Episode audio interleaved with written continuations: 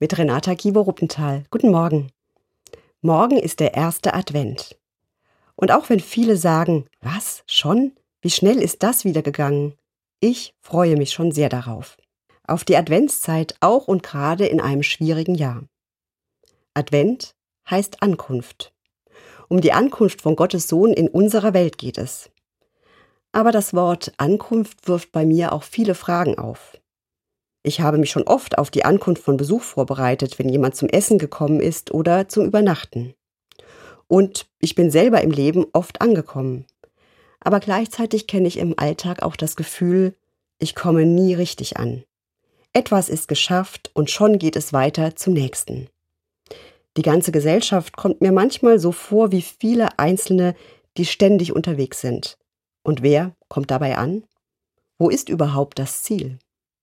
Ankommen heißt ja, jemand ist da. Ich werde empfangen, am liebsten freundlich und entspannt und werde dann selber ruhiger. Wo kann Jesus ankommen, wenn ich selber ständig auf Achse bin? Ständig unterwegs sind nicht nur die, die viele Kilometer zurücklegen. Manche sind nicht ganz zu Hause im Leben, weil Sorgen sie nicht zur Ruhe kommen lassen. Oder es treibt einen etwas so um, dass Innehalten schwer ist. Aber Besuch kann ja nur ankommen, wenn ich selber zu Hause bin, wenn ich bei mir bin.